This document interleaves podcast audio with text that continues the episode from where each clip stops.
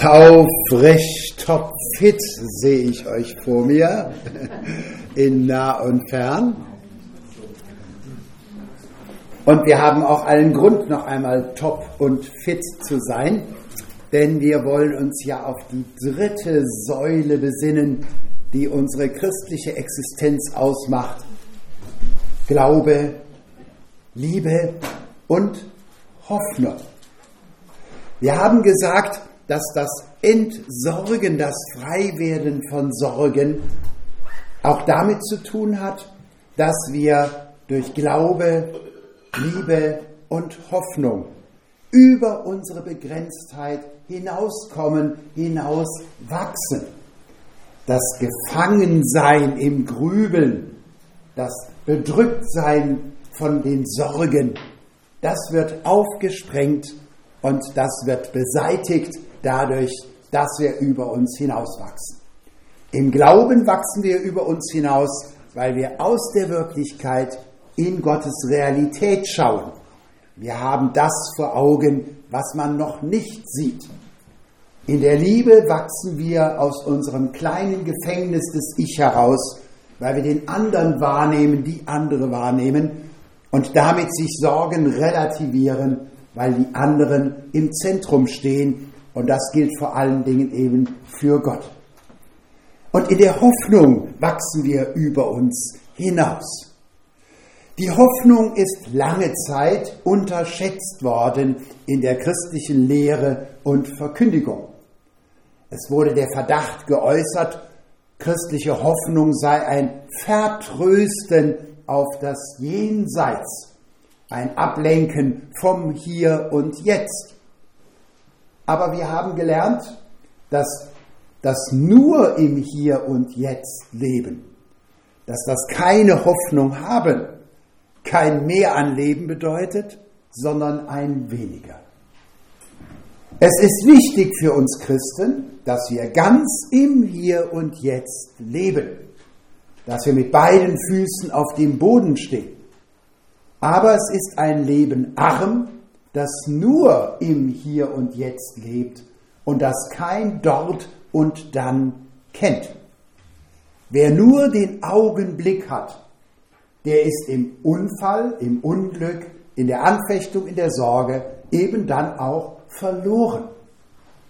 Das Faszinierende an der Hoffnung ist, sie gibt dem Menschen die Fähigkeit, sich nicht auf seine momentane Gefühlslage und Erfahrung und Situation reduzieren zu lassen. Die Hoffnung öffnet eine Tür in die Zukunft.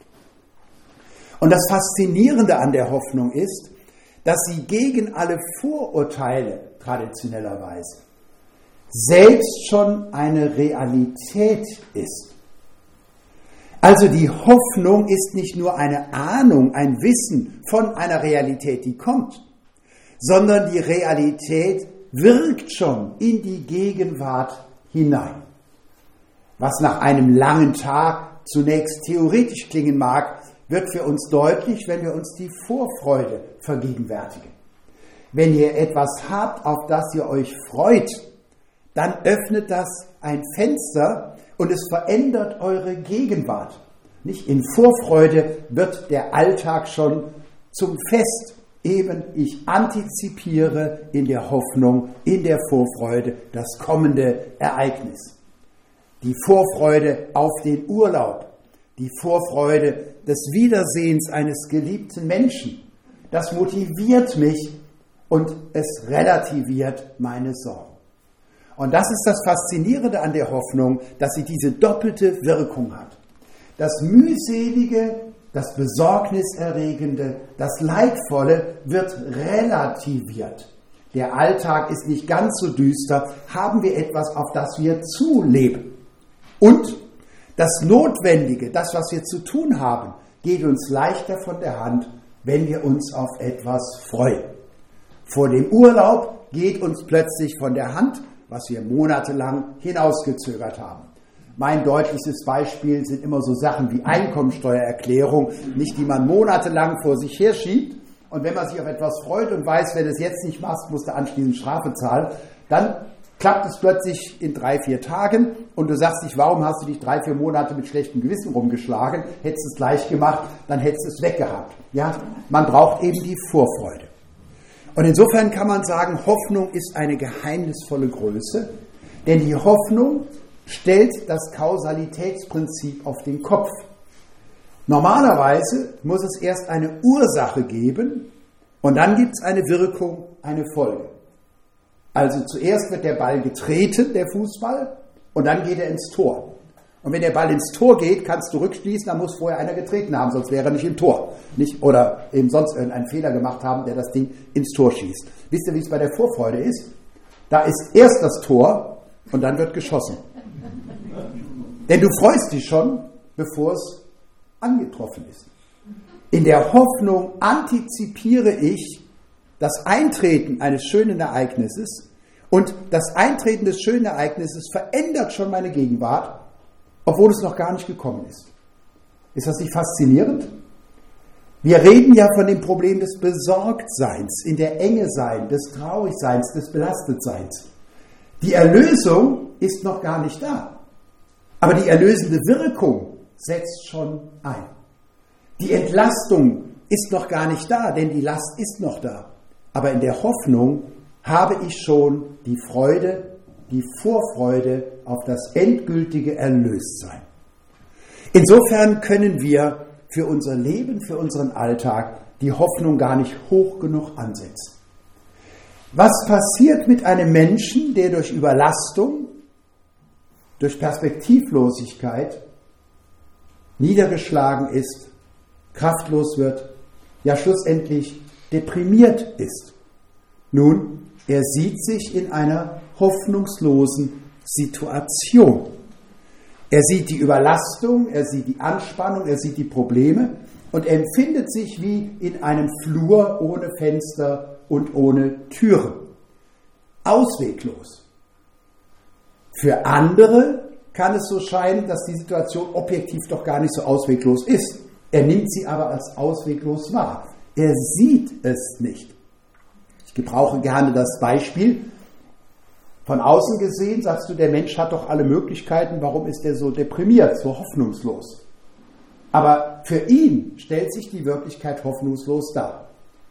So wie ich als junger Jungschaler schon den Witz hörte, der mir immer ein gutes Beispiel bleibt, von einem Betrunkenen, der schwankend sich halssuchend eine Litfaßsäule verirrt hat und froh war, endlich Halt auf dem Heimweg gefunden zu haben. Und er stützte sich an die Litfaßsäule und ging ihr entlang, um seinen Heimweg zu finden. Das machte er eine Runde, das machte er sieben Runden, das machte er 20 Runden. Und schlussendlich brach er verzweifelt zusammen, klopft gegen die Litfaßsäule und sagt, ich will hier raus. Wir haben als Jungschaler schon gelacht, weil wir den Unterschied von Objektivität und Subjektivität wahrgenommen haben und dass Wirklichkeit nicht Wirklichkeit ist. Für ihn war es eine Mauer, die ihn umgab und er fand den Ausweg nicht. So können wir verfangen sein in unseren Sorgen und Problemen auch wenn von außen gesehen, auch von anderen Menschen her gesehen, man sagen würde, da muss doch eine Tür sein.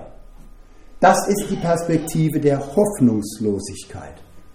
Das Faszinierende an der Hoffnung ist, sie öffnet in dicken Mauern Fenster und Türen, sodass wieder Licht in mein Leben fällt und ich wieder Orientierung gewinne.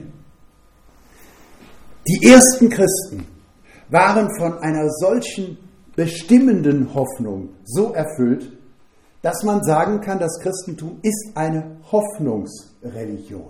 Sie ist eine Hoffnungsreligion. Nun würdest du sagen, ja gut, das wird in jeder Religion so sein. Nein, nein, das ist gar nicht so. Denn nicht in jeder Religion hat man ja ein Verständnis eines Zugehens auf eine endgültige Erfüllung und Vollendung. Es gibt Religionen, die orientieren sich an den Zyklen, zum Beispiel des Jahres. Nicht? Äh, da feiert man die Feste eben mit Frühling, Sommer, Herbst und Winter. Und religiöse Feste sind zugleich eben dann jahreszeitliche Feste. Und die Vorstellung von Zeit ist, es geht halt immer in Zyklen. Es geht immer in Zyklen. Nicht? Äh, manche von uns erleben ihren, ihren Alltag auch so, nicht, dass sie jetzt gar nicht über das große Ganze nachdenken, sondern dass sie mehr das Empfinden haben, wir leben in Zyklen.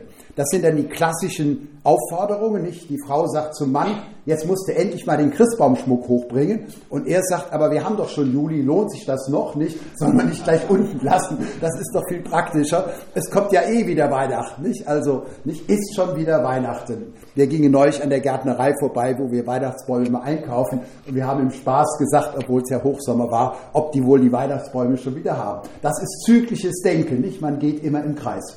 Dann gibt es Religionen und Vorstellungen, Weltanschauungen, noch unabhängig vom Glauben, die haben ein romantisches Bild, so wurde es dann kulturell bezeichnet. Das Paradies liegt hinter uns, das Schönste war einmal und jetzt geht es abwärts.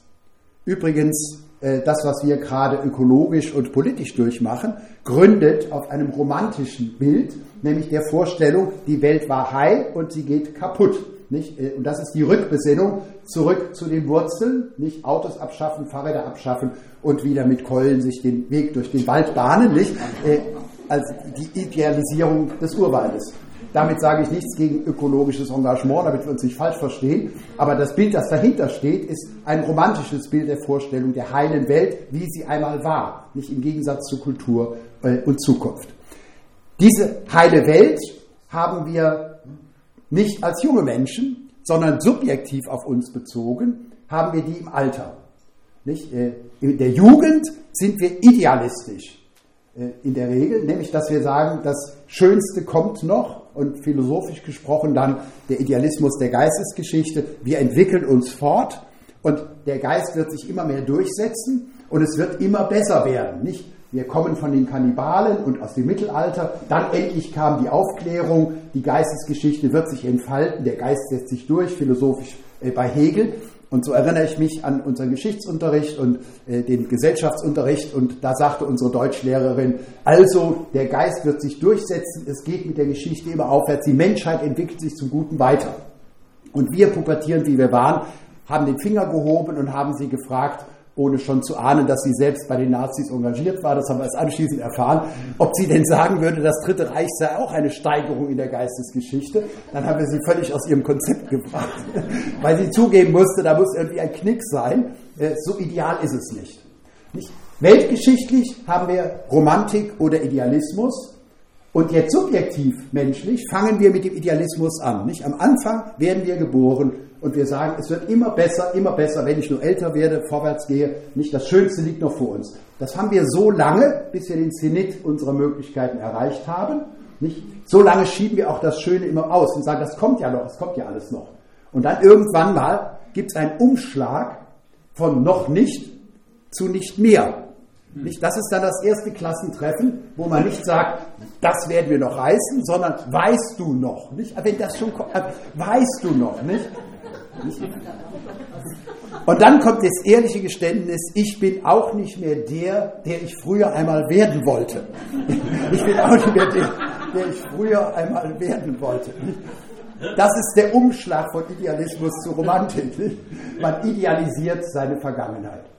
Also, ich weiß nicht, wo du gerade stehst, ob du im zyklischen Denken deiner Hausarbeiten stehst, nicht? Gartengeräte raus, Weihnachtsbäume rein und so weiter ob du im Idealismus verharrst oder in der Romantik verharrst. Das alles sind Optionen, wie man Welt sehen kann und wie man Religion betrachtet. Und jetzt die spannende Frage, was war denn bei den Christen? Waren das Romantiker, die sagten damals im Paradies, weißt du noch? Oder waren es Idealisten? Jetzt ist alles schlecht, wir kommen aus der Finsternis, wir gehen ins Licht. Was genau ist bei den ersten Christen? Faszinierend. Faszinierend ist die Differenziertheit, die sie hatten. Und wir wollen zusammen einen Abschnitt anschauen in 2. Korinther 4, abschnittweise und 5. In 2. Korinther 4, Vers 1 folgende spricht Paulus von seinem Apostelamt. Und er macht deutlich in 2. Korinther 4, Vers 5, wir Apostel predigen nicht uns selbst, sondern Jesus Christus, dass er der Herr ist wir aber eure Knechte um Jesu willen. Und jetzt kommt ein Satz, der so reich ist, dass man ihn lange bedenken müsste. Denn Gott, der sprach, Licht soll aus der Finsternis hervorleuchten. Das war die erste Schöpfung. Der hat einen hellen Schein in unsere Herzen gegeben. Zweite Schöpfung.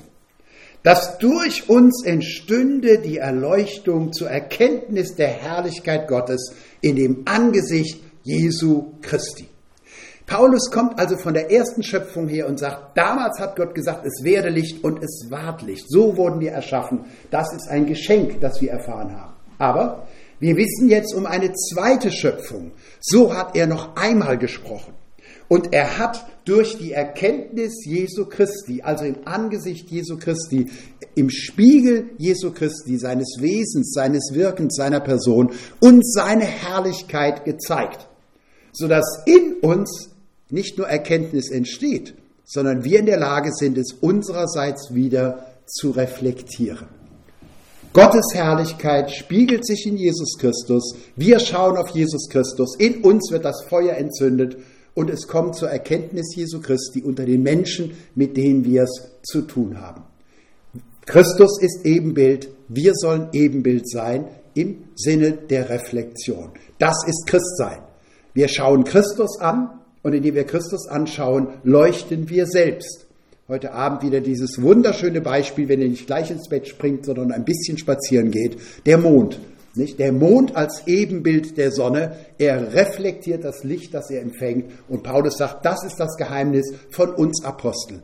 Wir werden angeschaut, unsere Predigten werden gehört und die Menschen hören Gott. Nicht, weil wir Gott sind, sondern weil wir Gott in uns wirken lassen. Wir lassen uns bescheinen und dann reflektiert es. Wenn du den Mond fragst, wie er so toll leuchtet, dann sagt er verlegen, ich leuchte doch gar nicht, die Sonne leuchtet, denn er empfindet sich selbst nicht als Lichtquelle, nicht, er empfindet ja nur die Sonne als Lichtquelle. Nur wir, die wir nachts die Sonne nicht sehen können durch die Wölbung der Erde, wir empfinden ihn schon als leuchtend. Und so sagt Paulus, das ist unser Geheimnis als Christen, als Apostel. Wir lassen uns von Gott und seiner Liebe bescheinen und wir reflektieren, was wir selber sehen und dadurch können andere Menschen in der Nacht der Welt das Licht der Sonne sehen. Das war die Einführung, die Voraussetzung für das, was jetzt kommt. 4 Vers 7. Wir haben aber diesen Schatz des göttlichen Lichtes, des göttlichen Wortes, der göttlichen Wirkung. Wir haben diesen Schatz in irdenen, zerbrechlichen, vergänglichen Gefäßen, damit die überschwängliche Kraft von Gott sei und nicht von uns. Das heißt, das Geheimnis des Christseins ist, dass Christus in uns ist. Das macht uns aus. Aber dieser Christus lebt in uns als in zerbrechlichen, in irdenen, vergänglichen Gefäßen. Das ist Christsein. Die Herrlichkeit Gottes wird uns in Christus geschenkt. Wir dürfen sie schon sehen und erfahren. Ja, sie wirkt schon durch uns. Aber wir sind zerbrechlich. Was meint Paulus damit? 4 Vers 8. Wir sind von allen Seiten bedrängt, aber wir ängstigen uns nicht. Uns ist bange, aber wir verzagen nicht. Wir leiden Verfolgung, aber wir werden nicht verlassen. Wir werden unterdrückt, aber wir kommen nicht um. Wir tragen alle Zeit das Sterben Jesu an unserem Leibe, damit auch das Leben Jesu an unserem Leibe offenbar werden. Denn wir, die wir leben, werden immer da in den Tod gegeben, eben um Jesu willen, als Märtyrer, als Verfolgte, damit auch das Leben Jesu offenbar werde an unserem sterblichen Leib. Was für eine spannungsvolle Existenz. Die neue Schöpfung hat schon begonnen. Unser innerer Mensch ist schon erneuert. Nach dem Geist sind wir schon neu. Ja, der ewige Gott wirkt schon durch uns. Und die Welt schaut uns an und kann, wenn wir den Christus reflektieren, den ewigen Gott erkennen. Wir selbst aber für uns genommen sind ganz wahrhaftig in dem Zugeben, wir leben noch mitten in der Welt in einem sterblichen Leib, in einem vergänglichen Leib, in einem irdenen Gefäß. Und wir leiden nicht nur trotz unseres Glaubens, sondern wie die Mehrheit der Christen heute, zu denen wir mehrheitlich wahrscheinlich noch nicht gehören, wir leiden wegen unseres Glaubens. Das heißt also, diese Spannung des Glaubens, der Liebe und der Hoffnung ist bei den Aposteln noch einmal ausgeprägter. Und deshalb spricht er auch in dieser Analogie. Worin zeigte sich die Gottessohnschaft Jesu Christi? Sie zeigte sich darin, dass er in eine Welt kam, die ihn abgelehnt hat. Wenn das Licht in die Finsternis kommt, dann wird die Finsternis versuchen, es auszulöschen. Wenn du in einer hasserfüllten Welt Liebe und Versöhnung predigst, wirst du nicht dafür geliebt, du wirst dafür gehasst werden. Und so kann man sagen, dass die neue Schöpfung diese Erfahrung in der Welt macht, es nicht leichter zu haben, sondern schwerer. Aber wenn du jetzt erwartest, dass Paulus sagt, und deshalb bin ich ganz traurig, ich bin furchtbar deprimiert, muss ich dich enttäuschen. Ist er nicht. Vers 16.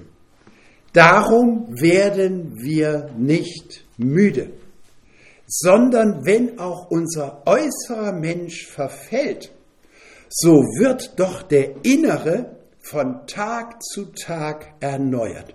Denn unsere Trübsal, die zeitlich und leicht ist, schafft eine ewige und über alle Maßen gewichtige Herrlichkeit, uns, die wir nicht sehen auf das Sichtbare, sondern auf das Unsichtbare. Denn was sichtbar ist, das ist zeitlich. Was aber unsichtbar ist, das ist ewig. Und hier haben wir das Spezifische des Christseins, der christlichen Hoffnung. Noch in der Welt, noch in diesem vergänglichen Leib, noch erfahren wir Widerstand, Ablehnung und Hass. Ja, wir erfahren vielleicht sogar mehr Ablehnung und Hass, als vor unseren zum Glauben kommen. Aber unser innerer Mensch ist schon neu geschaffen und der Prozess der Erneuerung schreitet täglich fort. Ist das romantisch? Ist das idealistisch? Es ist faszinierend neu. Paulus gibt offen zu, noch leben wir in einer ablaufenden Geschichte dieser Welt.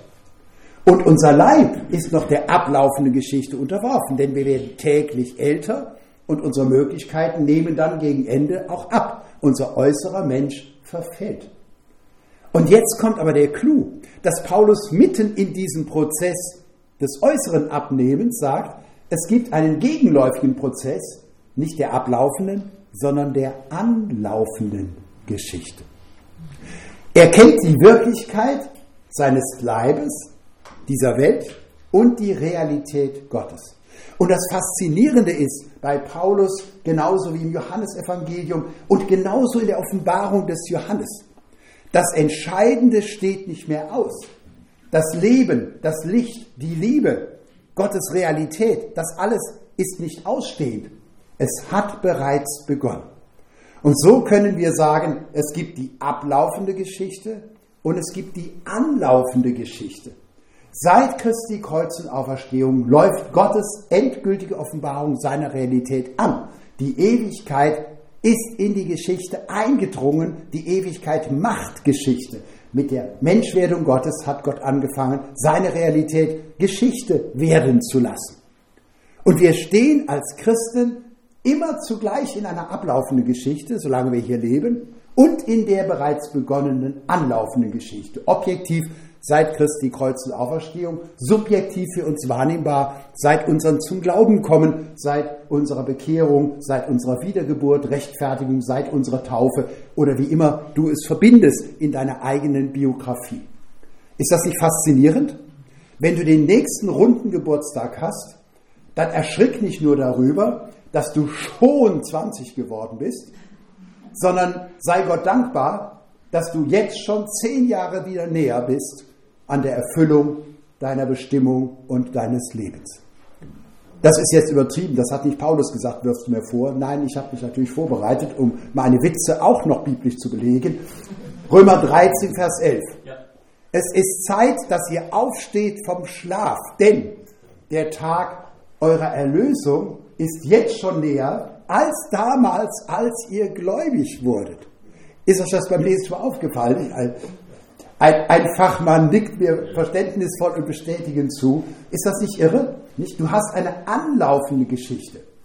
Ich bin jetzt einige Jahrzehnte älter nach meinem äußeren Leib im irdenen Gefäß als damals, als ich gläubig wurde, mit dem Fahrrad in die Klostermühle kam.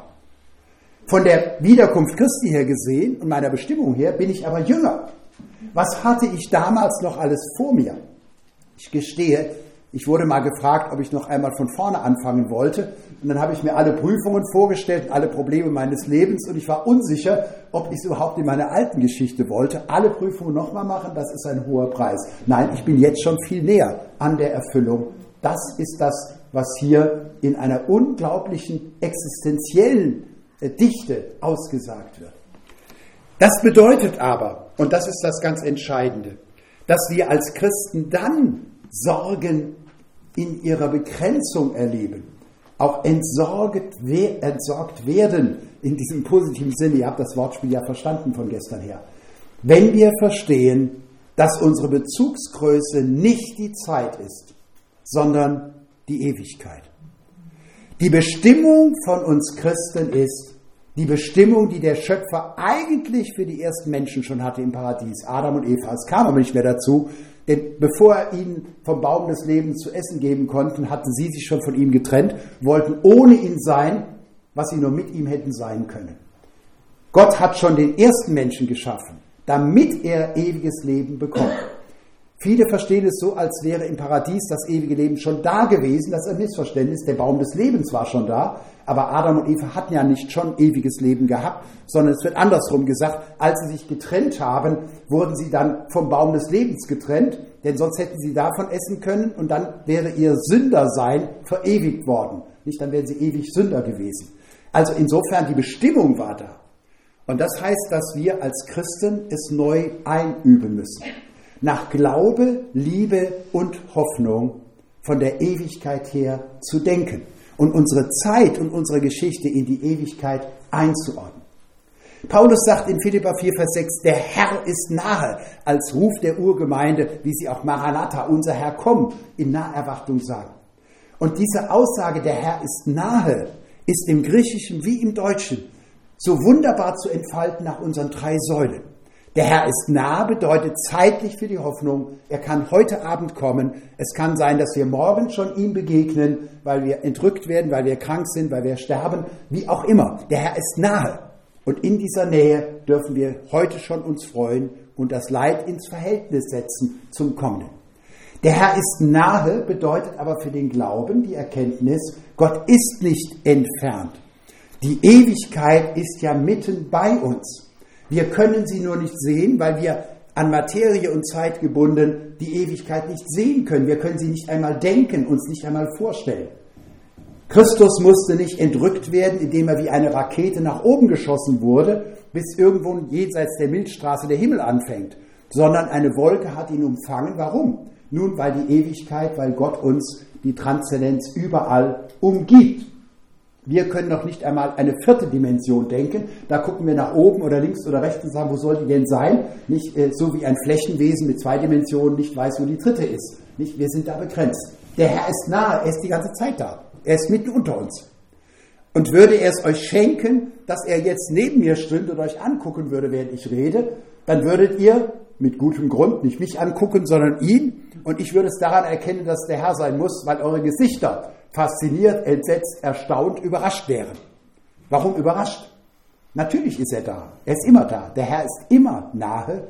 Seit der Auferstehung ist der Auferstandene bei uns. Im Geist ist er sogar in uns. Das Nahesein des Herrn also im Glauben, in der Realität. Und das Nahesein, der Herr ist nah in der Liebe. Liebende sind sich immer nahe. Liebende sind sich immer nahe. Sie stehen sich nahe. Ob sie gerade nebeneinander sitzen oder ob sie auseinandersitzen, ob sie im gleichen Raum sind oder in verschiedenen Räumen. Sie sind miteinander verbunden. Christen dürfen jetzt schon es einüben, mit der Ewigkeit zu leben. Und das ist etwas, was Probleme relativiert. Damit meine ich bitte nicht, dass wir jetzt gefühllos und ohne Empathie und geschmacklos jemanden, der einen Menschen durch Krankheit, durch Unfall verloren hat, Jetzt sagen, ist ja nicht so schlimm, es war ja nur in der Zeit, er ist ja in der Ewigkeit.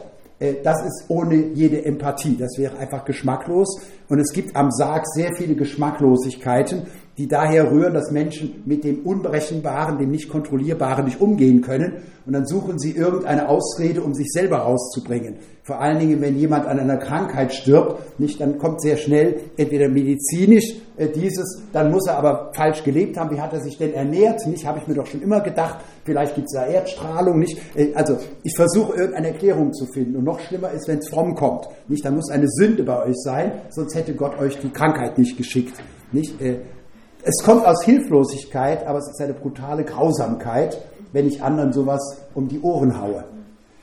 Für die Betreffenden aber selber und für euch, wenn ihr in der Krise seid, kann es eine unglaubliche Hilfe sein für Paulus, in der Situation zu wissen, nein, es ist nicht die Zeit, es ist die Ewigkeit.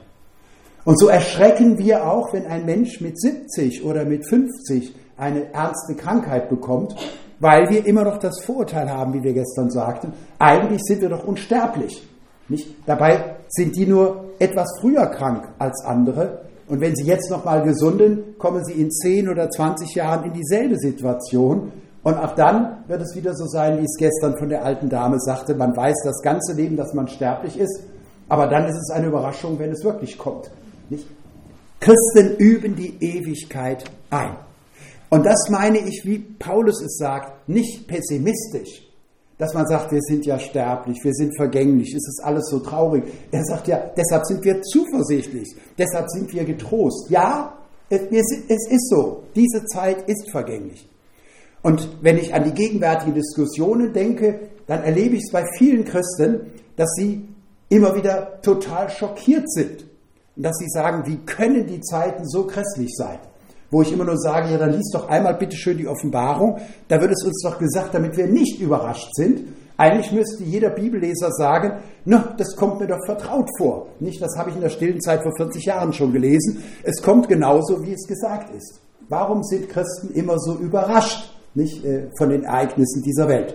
Und wenn Sie sagen, wir leben ja in einer gottlosen Welt, da kann ich nur sagen, das genau ist die Aussage, auf die uns Christus ja vorbereitet hat mit seinen Abschiedsreden. Äh, also warum das ständige Entsetzen? Anstatt zu sagen, ja, es ist so. Die Welt ist grausam, die Welt ist ungerecht, die Welt ist vergänglich. Äh, wir leben in der Endzeit. Ja, äh, nicht erst jetzt, aber jetzt ganz besonders. Und wir hatten es heute Mittag in der Fragerunde das Antichristliche, die Wehen kommen ja immer wieder in Wellen und ganz sicher ist es berechtigt, wenn wir jetzt den Eindruck haben, das ist gerade wieder so eine Verdichtung nicht, äh, von Negativen, was passiert gesellschaftlich und kirchlich und so weiter. Ja, aber es ist keine Überraschung. Wir leben in einer vergänglichen Welt. Und wenn uns das überrascht, haben wir die Bibel nicht gelesen, sondern wir müssen eigentlich sagen, ja, so ist es. Aber was haben wir entgegenzusetzen? Dass wir nämlich schon hier und jetzt seit Kreuz und Auferstehung Jesu Christi in einer anlaufenden Geschichte leben. Und würden alle lieben Brüder, die zurzeit die Welt und die Zustände beklagen, lieber die anlaufende Geschichte Jesu Christi verkündigen, hätten wir in Deutschland ein gutes Zeugnis. Nicht? Äh, den Pessimismus zu predigen ist nicht unsere Berufung. Das ist die Voraussetzung. Wir sollen nicht Optimismus predigen, sondern Evangelium. Christus kommt wieder. Die Erlösung steht aus. Die neue Welt, der neue Himmel. Und das Faszinierende ist, dass Vorfreude nicht etwa gleichgültig macht. Ein Christ, der so wie Paulus in der anlaufenden Geschichte lebt, der kann sich auch in die ablaufende Geschichte investieren, ohne Illusionen. Der muss nicht in die Katastrophengebiete gehen mit dem Eindruck, ich bin der Heiland, ich rette alles und wenn am dritten Tag immer noch nicht alles gerettet ist, schmeißt das hin. Der muss sich nicht um Flüchtlingskinder kümmern und sagen, wenn ich das anpacke, dann habe ich das Problem in zwei Tagen gelöst. Der muss es nicht gleich wieder hinschmeißen, sondern der kann in Treue zu Christus und den Menschen etwas mühseliges tun, weil er weiß, ich kann die Welt sowieso nicht retten, ich werde die Wiederkunft Christi nicht ersetzen können, aber ich kann Zeuge sein der anlaufenden Geschichte. Ich sehe das Licht des Morgens schon aufsteigen. Und das erfüllt mein Herz und deshalb bin ich zuversichtlich. Ich lebe von vorne her. Und das ist für mich so faszinierend. Wer aus Illusionen heraus etwas tut, wird irgendwann frustriert sein und es hinschmeißen. Wer aus der Hoffnung lebt, muss nicht bestätigt werden aus dem Augenblick. Und das ist der Unterschied. Und deshalb höre ich immer wieder, auch von Bürgermeistern und anderen, am Schluss bleiben die Christen übrig. Am Anfang sind alle noch dabei. Das machen wir, das retten wir, das schmeißen wir, das kriegen wir gerettet. Wir schaffen das. Aber dann ist die Mühsal dieser Welt zu spüren und am Schluss bleiben die, die eine begründete Hoffnung haben und die etwas aus Treue und Liebe tun, ohne Geld, Erfolg, Bestätigung erfahren zu müssen. Merkt ihr, was ich sagen will, nicht? Also nicht dieses tut nichts mehr, ist ja sowieso Endzeit, im Gegenteil. Nein, Endzeit ist sowieso, das ist geschenkt. Aber es ist anlaufende Geschichte. Christus hat schon gesiegt. Das Lamm hat uns schon für den Vater erkauft und zu Königen und Priester gemacht. Der Löwe von Juda ist kein Papiertiger, er hat die Macht und er wird kommen, um es zu beweisen. Ja, sagst du, aber das mit der Ewigkeit fällt mir so schwer, mir vorzustellen. Und Paulus hat auch schon gemerkt, als er das sagte, wir leben von der Ewigkeit her, das relativiert das Leiden in der Gegenwart, dass seine Korinther, die er gar nicht sehen konnten beim Briefschreiben, die Stirn runzelten. Nicht? Das sind gute Briefschreiber, die das Stirnrunzeln schon des Empfängers vorwegnehmen können. Deshalb 5.1 folgende. Wie kannst du, Paulus, so zuversichtlich sein und getrost sein in deiner Verfolgungssituation? Denn wir wissen, wenn unser irdisches Haus, diese Hütte, abgebrochen wird, so haben wir einen Bau von Gott erbaut. Ein Haus nicht mit Händen gemacht, das ewig ist im Himmel. Denn darum seufzen wir auch und sehnen uns danach, dass wir mit unserer Behausung, die vom Himmel ist, überkleidet werden, weil wir dann bekleidet und nicht nackt befunden werden. Denn solange wir in dieser Hütte sind, hier mein Leib, seufzen wir und sind beschwert, weil wir lieber nicht entkleidet, sondern überkleidet werden wollen, damit das Sterbliche verschlungen werde von dem Leben. Der uns aber dazu bereitet hat, das ist Gott, der uns als Unterpfand den Geist gegeben hat. So sind wir denn alle Zeit getrost und wissen, solange wir im Leib wohnen, auf dieser Erde, weilen wir in Wahrheit fern von dem Herrn, denn wir wandeln ja im Glauben und noch nicht im Schauen. Wir sind aber getrost und haben vielmehr Lust, den Leib zu verlassen und daheim zu sein bei dem Herrn. War Paulus todessüchtig, wenn er sagt, wir haben Freude, Lust, freudige Erwartung, den Leib zu verlassen und beim Herrn zu sein? War er todessüchtig? Nein. Sondern er war ganz erfüllt von einer Hoffnung. Und das hat ihn lebenstüchtig gemacht. Das ist das Geheimnis der wahren christlichen Hoffnung. Dass der, der so sehr um die Gewissheit weiß, ganz in diesem Leben leben kann. Er muss sich nicht belügen, er muss sich nicht belohnen. Er weiß, dass das Eigentliche noch vor ihm liegt. Das Eigentliche liegt noch vor ihm. Was wird zurzeit in allen Kirchen und Gemeinschaften und Missionswerken geklagt? Es geht abwärts. Die Spender werden älter. Wir haben weniger Mitglieder. Wir müssen Kirchen schließen. Wir können keine Pfarrer mehr anstellen. Wir kriegen keine Pastoren mehr. Allgemeine Weltuntergangsstimmung, nicht? Also, wo immer man in den Gremien ist, von der kleinsten Hausgemeinde bis hoch zur EKD, überall so Szenarien und dann heißt es wachsen gegen den Trend. Also das ist Euphemismus, Pfeifen im Wald, nicht? Weil man genau sagt, wir wachsen nicht, sondern wir schrumpfen natürlich, nicht? Absolute Weltuntergangsstimmung. Ist das die christliche Perspektive? Nein.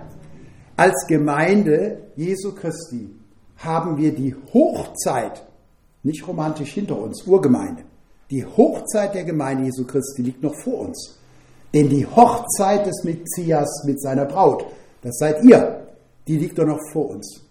Was würdet ihr von einer Braut denken, die am Tag der Verlobung sagt, von nun an geht's bergab? Das ist aber die Gremienarbeit, die ich erlebe und da kommen wir nicht und sagen, in Freikirchen ist es besser, nicht ist überall gleich, diese Untergangsstimmung. Nein, Paulus sagt, wir haben im Himmel neue Gewänder und neue Gebäude. Was für Metaphern. Äh, die Seelsorger und Therapeuten unter uns können damit was anfangen. Unser Leib ist das die Wohnung unserer Identität. Ohne den Leib hätten wir sie nicht, solange wir auf dieser Erde sind. Aber auch unsere Kleider spielen eine Rolle. Die Ehemänner gucken mich verständig an. Nicht? Dann, wenn unsere Frauen Aufbruch und Frühling wittern, nicht? dann kann ein neues Kleid durchaus die Assoziation des Aufbruchs bringen. Nicht? Wo wir als Männer sagen, die drei Anzüge, die ich mir zur Hochzeit gekauft habe, die müssen halten. Ich mache halt Gummizüge rein und mache die Nähte auf, nicht? damit das Wachsen meiner Persönlichkeit immer noch reinpasst. Nicht? Aber es ist keine Frage, ihr merkt das auch. Kommt ihr aus dem Büro mit Anzug und Krawatte und geht an die Tankstelle, werdet ihr anders behandelt, als wenn ihr aus dem Garten kommt mit den dreckigen Stiefeln und geht tanken oder im Baumarkt, nicht? Kleider machen auch bei Männern Leute. Es ist nämlich eine Identität. Und ganz spannend, das habe ich erst gemerkt durch meine eigenen Träume, auch dass die Metapher der Wohnung ist relevant. Äh, wenn ihr bedrängt wurdet, wenn euch Leute negativ zu nahe kamen, wenn ihr Leid erfahren habt, Ungerechtigkeit erfahren habt, mögt ihr nachts träumen, es sei einer bei euch zu Hause eingebrochen oder er habe die ganze Wohnung durcheinander gebracht. Warum? Nun, weil die Wohnung auch zu unserer Identität gehört, als der dritte konzentrische Kreis. Umgekehrt, einer bricht bei dir ein und macht alles wild und bringt es durcheinander. Dein Freund sagt, ist doch nicht so schlimm, das eine bezahlt die Versicherung, das andere gehört sowieso rausgeschmissen, nicht? Mach einfach ein neues Schloss rein und alles ist wieder gut. Aber du hast Albträume und wachst schweißgebadet auf. Warum? Nun, weil die Wohnung zu uns gehört. Deshalb tiefenpsychologisch sind diese Bilder nicht zufällig. Du hast deine neue Kleidung schon im Himmel. Du hast deine neue Wohnung schon im Himmel. Ja, sagst du, nein, haben wir ja noch nicht, kommt ja erst. In der Zeit kommt es erst. Auf der Zeitschiene liegt es vor dir. Der wiederkommende Gott, der wiederkommende Christus ist auf der Zeitschiene noch vorne. Aber das neue Jerusalem, Offenbarung 20, muss nicht erst gebaut werden. In der Ewigkeit ist es schon da.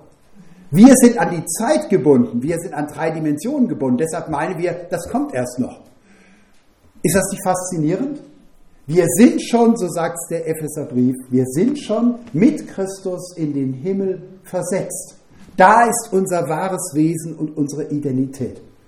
Wir haben als Christen, was die Ewigkeit anbelangt, kein Seinsproblem. Wir haben nur ein Wahrnehmungsproblem. Wir haben kein Seinsproblem. Wir haben nur ein Wahrnehmungsproblem. Ja, aber wie kann Paulus sagen, er freut sich auf diesen Augenblick? Das heißt nicht, dass du dich nicht deines Lebens freuen sollst. Und wenn ich mit Studierenden zu tun habe, die ihr ganzes Leben vor sich haben, dann ist es mir immer wichtig, sie zu ermutigen, sie sollen ihr Leben genießen, denn die erste Schöpfung war mit viel Fantasie von Gott ihnen geschenkt worden, damit sie es in dieser Zeit genießen. Aber dennoch gilt auch für junge Leute schon zu wissen, noch schöner als alles irdische Glück wird die Ewigkeit sein. Wir haben allen Grund, uns darauf zu freuen. Ja, wirfst du mit der letzten Konzentration dieses Tages jetzt ein.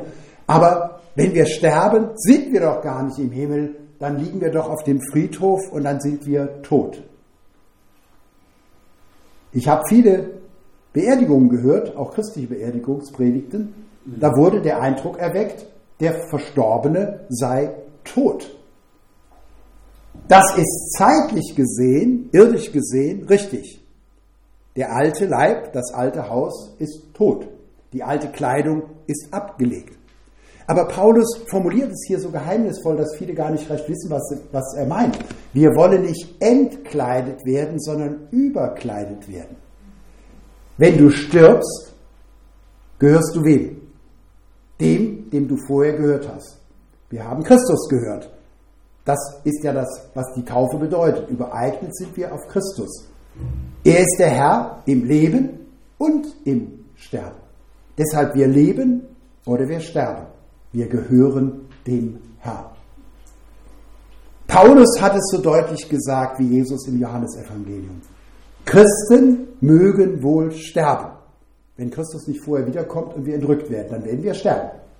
Wir werden aber niemals mehr tot sein. Niemals mehr getrennt von unserem Herrn. Wenn die irdische Geschichte abgelaufen ist, was bleibt dann übrig? Von der irdischen Geschichte gar nichts. Nur die sterbliche Hülle, die dann beerdigt wird. Aber das, was dann alleine übrig ist, ist die anlaufende Geschichte. Und die beginnt nicht dann, die hat schon begonnen. Deshalb sagt auch das Johannesevangelium, sagt Jesus im Johannesevangelium, wer meine Worte hört und glaubt an mich, der hat bereits das ewige Leben. Der ist bereits aus der Todeszone in das Leben hinübergegangen. Der kommt auch nicht mehr in ein Vernichtungsgericht, sondern er ist schon im Leben. 5, 24 folgende. 8, 51. Wer meine Worte bewahrt, wer meine Worte hält, der wird den Tod nicht sehen ewiglich. Und 11.25 zu Martha am Grab des Lazarus. Ich bin in Person die Auferstehung und das Leben. Wer an mich glaubt, der wird leben, auch wenn er ablaufende Geschichte stirbt.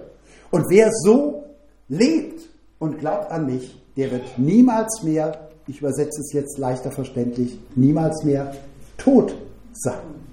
So kann Paulus sagen, ich habe Freude. Ja, ich freue mich darauf. Denn wenn ich diesen Leib verlasse, dann werde ich im neuen Leib erwachen. Ja, aber die Toten schlafen dann und kriegen es nicht mit. Nein, diejenigen, die pennen, sind wir im Leben, denn wir verschlafen unsere Hoffnung und all das, was wir schon haben. Christen können sterben, sie können aber nicht mehr tot sein. Und wenn ich diese Ewigkeitsgewissheit habe, dass ich zu Christus gehöre im Leben und im Sterben, und dass wenn die nahestehenden Menschen meine, halt, meine Hand beim Sterben halten und sie loslassen, weil sie sagen, jetzt ist er gestorben, jetzt ist er gegangen, dann hat sie Christus schon ergriffen. Ja, und was ist mit der Auferstehung der Toten am jüngsten Tag? Nach der Zeit steht es noch aus, aber die Ewigkeit unterliegt nicht der Zeit. Und deshalb ist für dich, wenn du stirbst, der jüngste Tag in der Sekunde deines Heimgehens zu Christus. Für die Zeit steht es noch aus, gegenüber der Welt wird Christus erscheinen, das Gericht wird stattfinden für alle Gläubigen und Ungläubigen, das alles auf der Zeitschiene. Aber das ist nicht mehr dein Problem. Du bist nicht mehr der Zeit unterworfen. Für Gott und seine Ewigkeit ist es immer nur ein Schritt in die Zeit und aus der Zeit zu ihm. Deshalb sind wir getrost und haben viel mehr Lust, zu Hause zu sein. Paulus lebte ganz in der Zeit. Und was hat er für die Geschichte bewirkt? Welcher Christ hatte mehr grundlegende Bedeutung als Paulus? In dem Maße, wie du sagst, Christus ist mein Leben und Sterben ist mein Gewinn, ist es sinnvoll, dass du noch auf der Erde bleibst. Denn solche Leute kann das Evangelium gebrauchen.